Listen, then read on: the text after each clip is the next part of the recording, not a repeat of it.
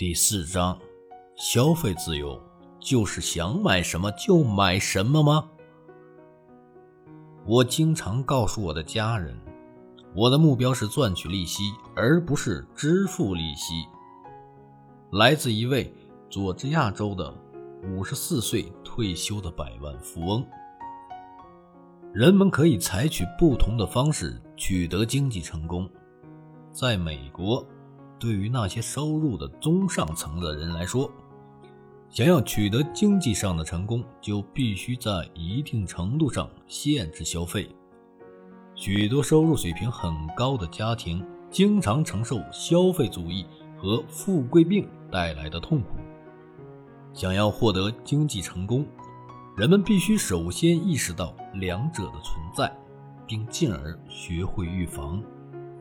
很少有美国人在拥有中上收入的情况下，既维持高消费的生活方式，又能在有生之年成为百万富翁。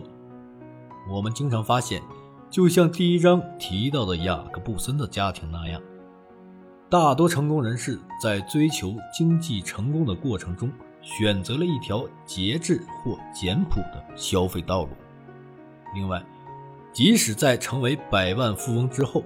大多数人仍会继续这样做。即使你的父母成功效仿了理想的财务管理行为，你也克服了通往富裕道路的重重障碍，但你还是有可能成为高消费主义的牺牲品。这种消费主义可能在某一个社会团体或媒体对你的影响下催化形成。但也有可能是某一次最新的消费给你带来的满足后，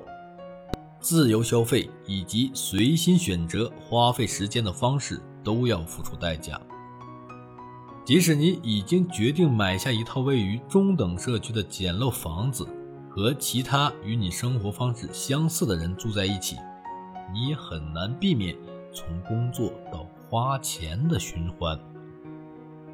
我们从小就被灌输消费理念，美国是最不缺的就是专业消费者。在林家的百万富翁节俭、节俭、节俭一章中，我父亲写到了经济成功的美国人在消费方面的行为和习惯。当人们将节俭的心态运用在购买消费品时，就可以帮助家庭量入为出。并将促使储蓄行为的发生，就像电视节目《省钱折价王》里展现的那样。许多人认为做一个节俭的消费者是荣耀的象征，但对于另外一些人来说，节俭与否取决于当时的经济状况。为了更好的为财富研究服务，我们把节俭者定义为那些生活方式简朴。而且一直量入为出的人，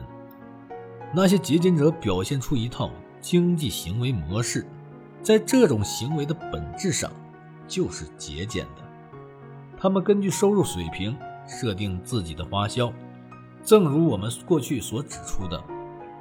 节俭的生活方式将帮助人们轻轻松松地负担起家庭生活的开支。在过去的二十年间。我们的研究已经证明了百万富翁的节俭。同时，在我们将富裕阶层的样本分成极具财富积累者和欠财富积累者后，这些群体在节俭有关的表述方面存在差异。在有关大众富裕家庭和新兴富裕家庭户主的样本中，无论年龄和收入如何。节俭行为的一贯模式与净资产之间存在着明显的关系，这种关系也体现在高净值家庭中和中等收入家庭。节俭甚至更少的朴素的消费生活方式，需要与之匹配的是自律和对发展趋势的社会冷漠。从本质上讲，节俭的生活方式是通过预算。计划、设定目标和自律来强化的节俭需要知识、能力和个性，但最重要的是，一些特定的行为创造了一种并非每个人都愿意体验的生活方式。无论你是一名行政人员、一名教师，还是废金属经销商，如果你想致力于经济成功和经济独立，